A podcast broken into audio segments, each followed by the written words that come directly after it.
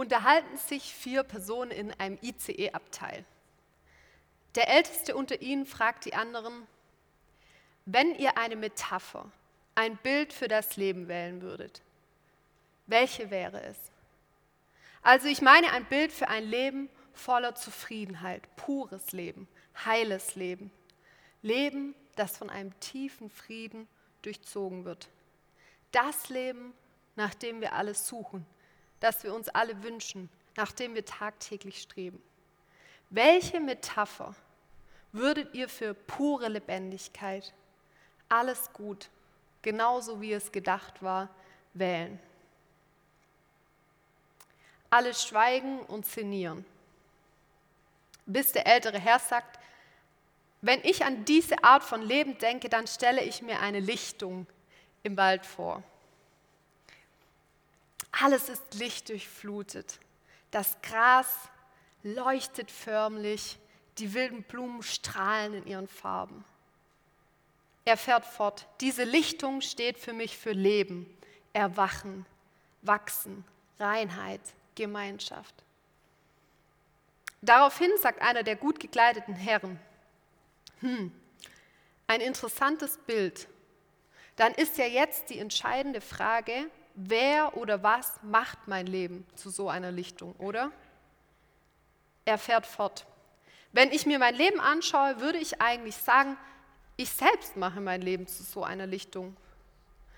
Das soll jetzt wirklich nicht überheblich klingen, aber eigentlich bin ich doch dieses Licht, oder? Ich bewirke viel auf der Arbeit, in der Familie kümmere ich mich, dass es läuft. In meiner Freizeit engagiere ich mich für andere. Daraufhin sagt die Dame mit der Brille, sichtlich irritiert und etwas verärgert über diese Aussage, für mich passt diese Metapher von der Lichtung überhaupt nicht. Also in meinem Leben von Licht zu sprechen, wäre wirklich der reinste Zynismus. Ich bin gerade mitten in der Scheidung. Wenn ich auf mein Leben schaue, erkenne ich vor lauter Dunkelheit gar nichts. Wenn ich mich und meine Umstände anschaue, denke ich, um ehrlich zu sein, es existiert überhaupt kein Licht. Nun schaltet sich auch der ältere Mann noch einmal ein und sagt, also ich würde sagen, ich versuche mir ein lichtvolles Leben zu erarbeiten.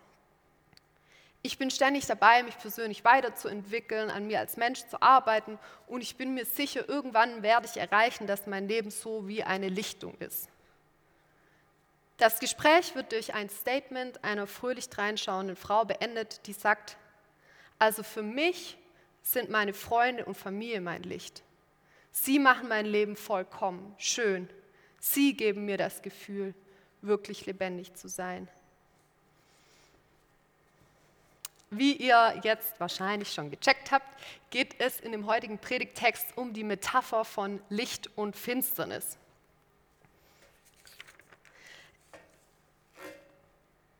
Ich glaube, wir alle kennen diese beiden Bilder, Licht und Finsternis. Wir sagen so Sachen wie, hoffentlich lichtet sich das Ganze bald oder hey, es gibt Licht am Ende des Tunnels oder alles ist ans Licht gekommen oder das rückt die Sache in ein anderes Licht. Natürlich ist Licht eine sehr abstrakte Metapher für das Leben, aber ich glaube, dass sie auf zutiefst menschlichen Erfahrungen beruht. Wir sehen uns nach dem Frühling. Ich weiß nicht, wie es euch ging, als ihr heute Morgen den Rollladen aufgemacht habt. Ihr auch dachtet, oh nein, ich will Frühling und kein Schnee. Äh, wir sehen uns danach, dass es draußen wieder früher hell wird. Wir sehen, dass im Licht die Narzissen anfangen zu blühen ein paar Minuten im Sonnenlicht machen uns irgendwie glücklich, fröhlich. Wir lieben das Morgenlicht und wie das Licht auf ein Gemälde fällt. Licht ist für uns mit zutiefst positiven Erfahrungen verbunden.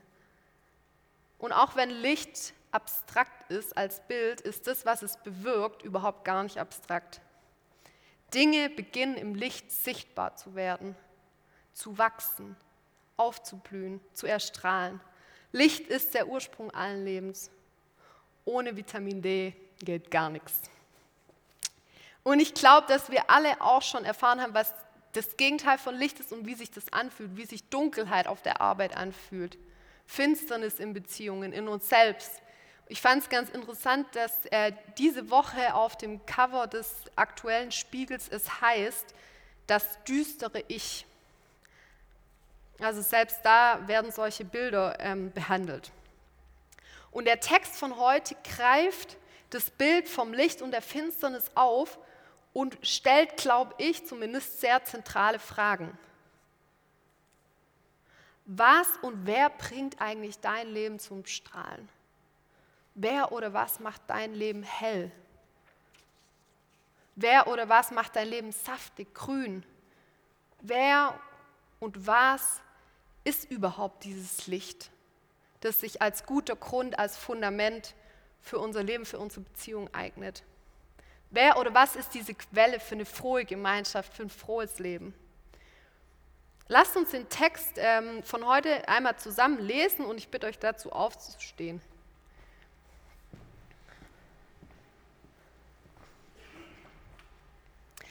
Die Botschaft, die wir von Jesus Christus empfangen haben und die wir an euch weitergeben, lautet,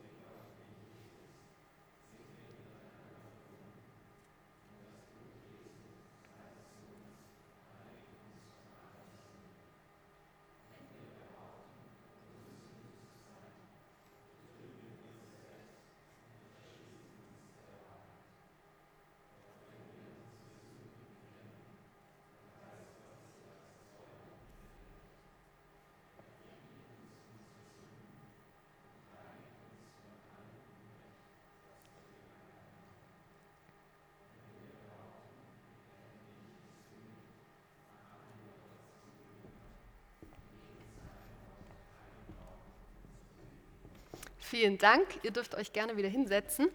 Ich glaube, den Text heute kann man nur verstehen, zumindest ging es mir so, wenn man ein paar Hintergrundinfos hat.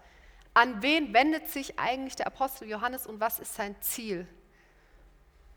Der Apostel schreibt an seine Gemeinden in und um Ephesus und innerhalb dieser Gemeinden gab es jetzt Leute, die angefangen haben, Dinge zu glauben, die ihnen der Apostel nicht beigebracht hatte. Und an diese Gruppe, die auch die Gnostiker genannt wurden, wendet sich Johannes. Wir lesen in dem Abschnitt dreimal, ich habe es hier fett gedruckt, wenn wir behaupten. Hier werden also Sätze oder Aussagen der Gnostiker zitiert. Welche Aussage greift Johannes auf? Er wendet sich an die Aussage, wenn wir sagen, wir haben nicht gesündigt. Auf diese Aussage bezieht er sich in dem heutigen Bibeltext. Schauen wir uns mal ein bisschen genauer an, was die Gnostiker eigentlich so geglaubt haben. Ich wusste das zumindest äh, vorher nämlich noch nicht.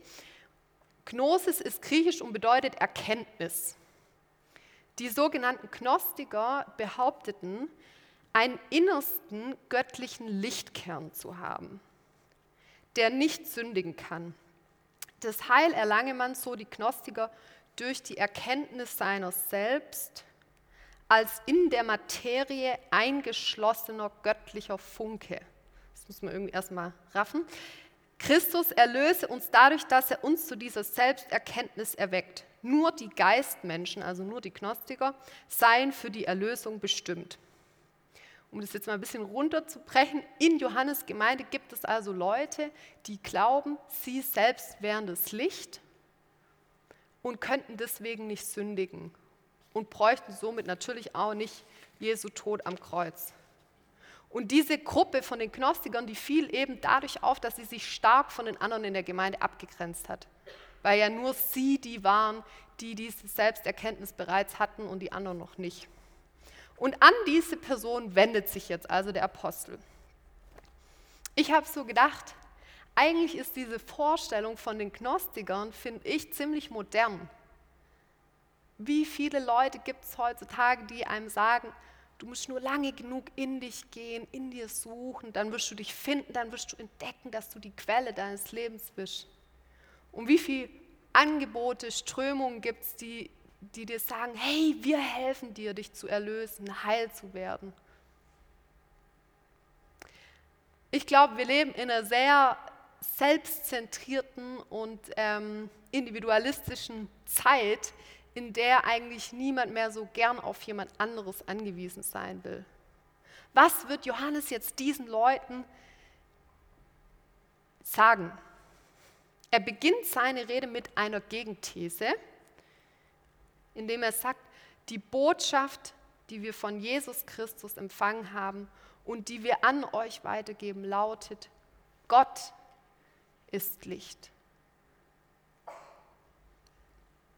Bei ihm gibt es nicht die geringste Spur von Finsternis. Gott ist Licht. Bei ihm gibt es nicht die geringste Spur von Finsternis. Ihr seht, die Betonung liegt auf bei Gott. Und Gott ist das Licht. Und bei ihm gibt es nicht die Finsternis. Spannend, oder? Während die Gnostiker behaupteten, sie selbst wären das Licht und könnten deswegen nicht sündigen, betont Johannes, nee, Gott ist das Licht. Und nur bei ihm gibt es keine Finsternis. Und er erinnert die Gnostiker daran, dass sie sehr wohl noch zur Sünde fähig sind. Sünde ist die Abkehr von Gott. Das heißt die Fixierung auf sich selbst, auf die Welt. Aus dem, dass ich Gott den Rücken zukehre, entstehen natürlich andere Sünden, wie zum Beispiel Egoismus, Arroganz, Selbstverurteilung. Und genau das haben die Gnostiker gemacht. Sie haben sich auf sich selber fixiert, gesagt, sie selber sind das Licht und sich von Gott, der Quelle des Lichts, abgewandt. Und Johannes betont jetzt, wenn wir behaupten, ohne Sünde zu sein, betrügen wir uns selbst und verschließen uns der Wahrheit. Was ist hier der entscheidende Punkt? auf den Johannes raus wird, die entscheidende Differenzierung zwischen Gott und den Menschen. Der Mensch ist immer noch zu Taten der Finsternis fähig. Und wenn der Mensch immer noch dazu fähig ist, sich vom Licht abzuwenden, dann kann er ja selber gar nicht das Licht sein. Was Johannes hier den Gnostikern also sagt, ist, ihr selbst seid nicht die Grundlage für Wachstum, für Heil, für Frieden, in eurem Leben. Und ich finde, er ist ziemlich knallhart in der Konfrontation mit dieser Gruppe. Oh, sorry. Ähm, er sagt nämlich dann später auch noch, wenn wir behaupten, wir hätten nicht gesündigt, machen wir Gott zum Lügner und betrügen uns selbst. Also wer behauptet, er ist nicht dazu fähig, in der Dunkelheit zu sein, Dunkelheit in das Leben von anderen Leuten zu bringen, verarscht sich selber, um es mal auf gut Deutsch zu sagen. Ich habe ähm, in der Vorbereitung so gedacht, ja, wahrscheinlich würde jetzt niemand von uns sagen, ähm, ach, ich brauche Jesus nicht und ähm, ich brauche sein Licht nicht. Ich glaube, das würden wir wahrscheinlich nicht sagen. Aber wenn ich mir mal so mein Leben angucke, dann merke ich eigentlich schon oft, dass ich so lebe, als wäre ich selber das Licht. Wisst ihr, woran wir das erkennen? Woran zeigt sich das? Daran, dass wir manchmal richtig verzweifelt über uns selber sind, über unsere Schwächen, dass uns immer wieder ein echt schlechtes Gewissen plagt, dass wir so oft denken, wir müssen uns irgendwie selber aus dem Schlamassel rausziehen, uns selbst helfen, uns selbst erlösen. Wir erkennen es daran, dass wir in manchen Bereichen unseres Lebens überhaupt keine Hoffnung haben, dass sich was tut oder was verändert. Oder aber daran, dass wir all das Dunkle einfach verdrängen, so tun, als würde es das gar nicht geben. Ein super oberflächliches Leben führen. Wenn wir mal ganz ehrlich sind, ist es doch oft so, dass wir uns entweder abmühen, selbst das Licht zu sein, verzweifelt über die Dunkelheit sind oder einfach so tun, als würde es gar keine Finsternis in unserem Leben geben. Wir leben in der Spannung zwischen Lichtanspruch und Realität. Und ich glaube, deshalb ist die Botschaft des Textes auch für uns heute noch voll relevant. Was heißt es jetzt für uns Menschen, die wir nicht das Licht sind, dass Gott das Licht ist und dass bei ihm nichts Finsternis, Finsternis ist? Licht steht in der Bibel für Leben, für Heil, für Gutes. Wenn Gott nur Licht ist, dann ist er nur Leben. Dann gibt es in ihm keinen Funken, der nicht unser Leben wollen würde. Dann ist Gott nur Heil. Dann gibt es in ihm keinen Teil, der krank, zerbrochen ist, der unsere Hilfe bedürfte. Dann ist Gott nur gut. Dann gibt es in ihm nichts Böses. Dann ist Gott nur Liebe. Dann gibt es in ihm keinen Funken, der uns nicht lieben würde dann ist Gott uns nur zugewandt, dann kann er sich gar nicht von uns abwenden. Wie schön, oder? An so einen Gott zu glauben, der nur Licht ist. Mich hat es irgendwie in der Vorbereitung nochmal total berührt, zu checken, Gott ist nur Licht, bei ihm gibt es keinen Funken Finsternis. Und jetzt wäre es doch so einfach zu sagen, wenn Gott Licht ist, dann sind auch wir Licht. Aber genau das sagt der Text eben nicht. Und verrückterweise liegt darin, glaube ich, die frohe Botschaft des Textes. Ich schätze voll solche Bibelstellen, weil die so ehrlich sind, so realistisch sind, weil sie uns eben nicht einfach so aus dieser Spannung von Licht und Finsternis äh, rausholen, die nicht einfach irgendwie so platt auflösen. Luther nennt es simul justus et peccator, zugleich gerecht und Sünder. Und ich glaube, dass es wichtig ist, dass Johannes hier betont, dass auch wir immer noch zu Taten der Finsternis fähig sind, dazu fähig sind, uns vom Licht abzuwenden. Denn sonst müsste ich ja, wann immer ich Gott begegne, irgendwie so tun, als wäre ich jemand, der ich einfach gar nicht bin. Da müsste ich bestimmte Bereiche in meinem Leben verstecken. Aber Gott weiß ja schon, dass ich gar nicht das Licht bin und er hat auch erst gar nicht diese Erwartung an uns. Wie befreiend, oder? Wenn ich mir eingestehe, dass ich nicht die sein muss, die in meinem Leben Heil und Wachstum und all diese Dinge produziert. Wie entspannend zu wissen, dass ich nicht die Grundlage dafür bin, dass mein Leben so einer schönen Lichtung gleicht. Johannes schreibt in seinem Evangelium, in Jesus war das Leben und dieses Leben war das Licht der Menschen. Das Licht leuchtet in der Finsternis und die Finsternis hat es nicht auslöschen können. Jesus ist der, der auf dein Leben strahlt. Ich habe vor einem Jahr mal ein Foto gemacht von meinem äh, Neffe und meiner Nichte und ich finde, das passt total an der Stelle. Jesus ist der, der dein Leben anstrahlt, der dein Leben erhält, der dein Leben beleuchtet, der dich erleuchtet. Luther nennt es ex me, außerhalb von mir. Die Grundlage eines heilen, frohen Lebens liegt außerhalb meiner Person. Ich glaube, das ist für unsere heutige Zeit ein total verrückter Gedanke. Der gute Grund, so heißt ja unsere Predigtreihe, der mein Leben, der unsere Gemeinschaft trägt, liegt außerhalb von uns begründet, in Jesus.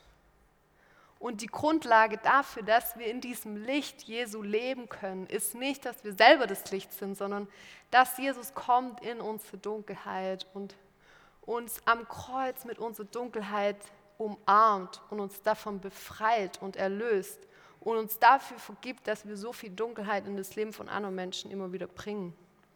Und genau das schreibt Johannes.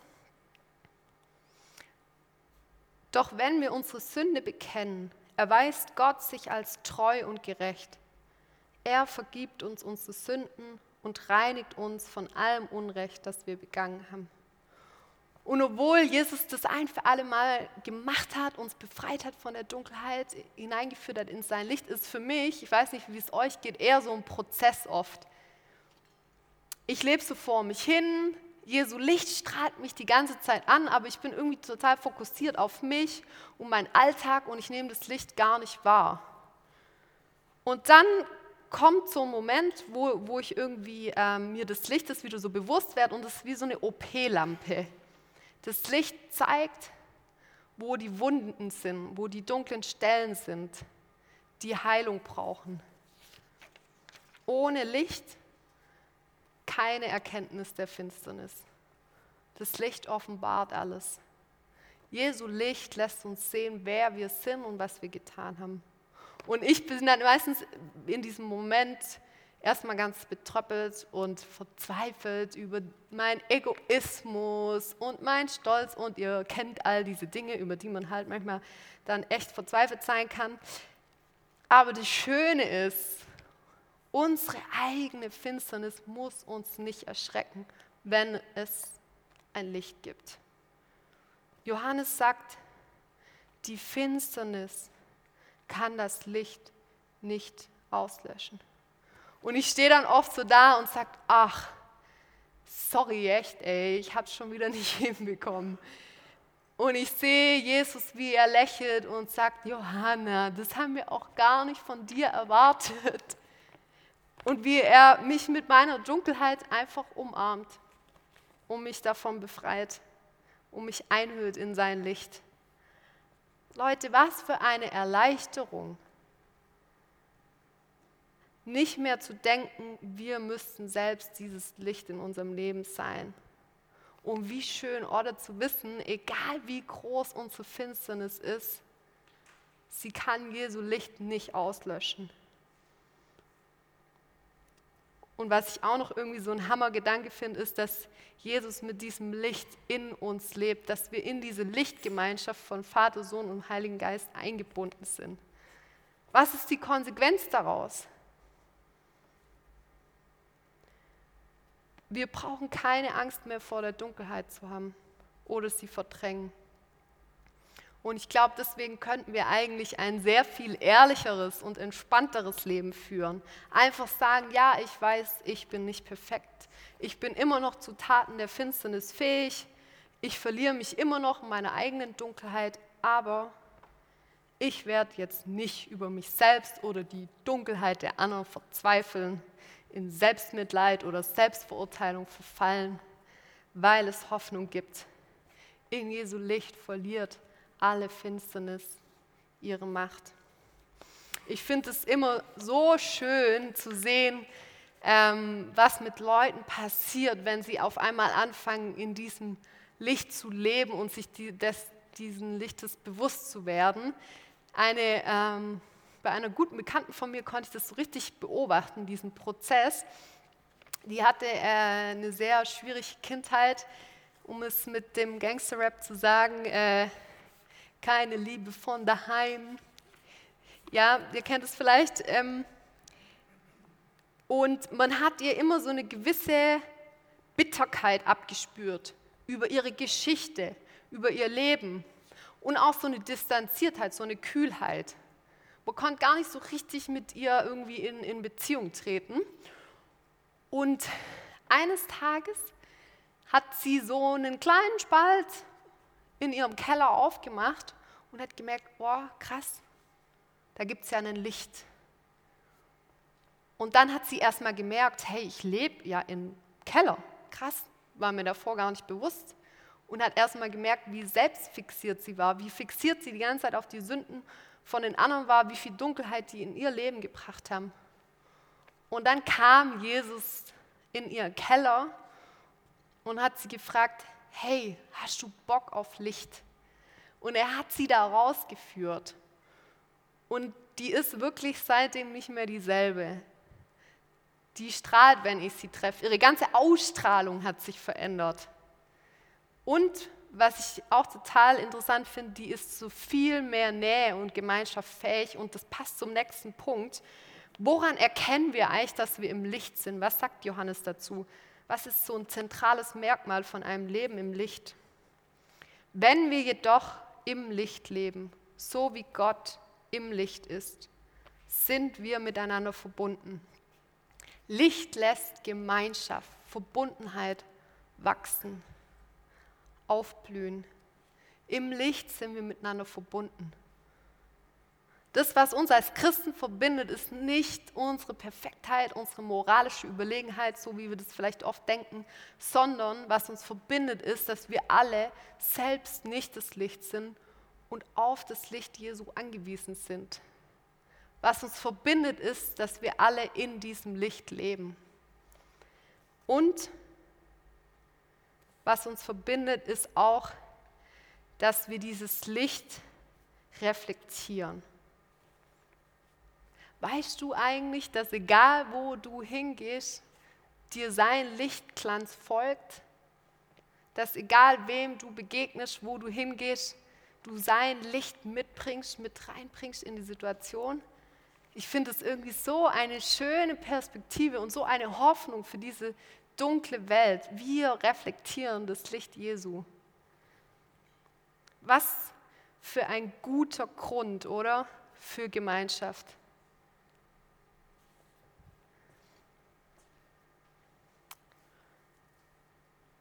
Ich weiß nicht, wie es bei euch ist, aber ich merke, ähm, dieses Licht und in diesem Lichtsein ist für mich leider irgendwie keine Selbstverständlichkeit.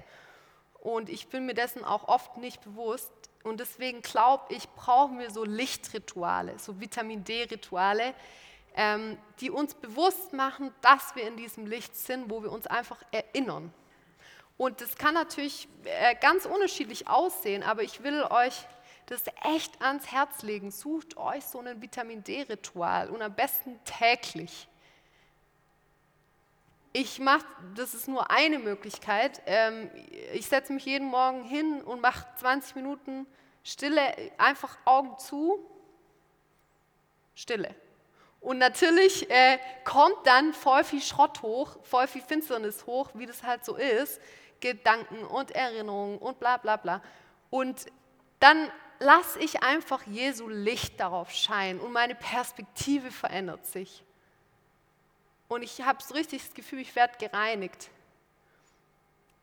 Überleg dir mal, welches Ritual, welches Vitamin D-Ritual könnte für dich passen.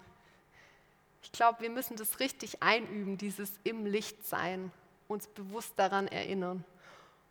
Und jetzt schließe ich ab. Ähm, und ich wünsche mir einfach für uns als Gemeinde, dass wir eine Gemeinschaft von fröhlichen Sündern und Sünderinnen sind, die Jesu Licht reflektieren. Amen.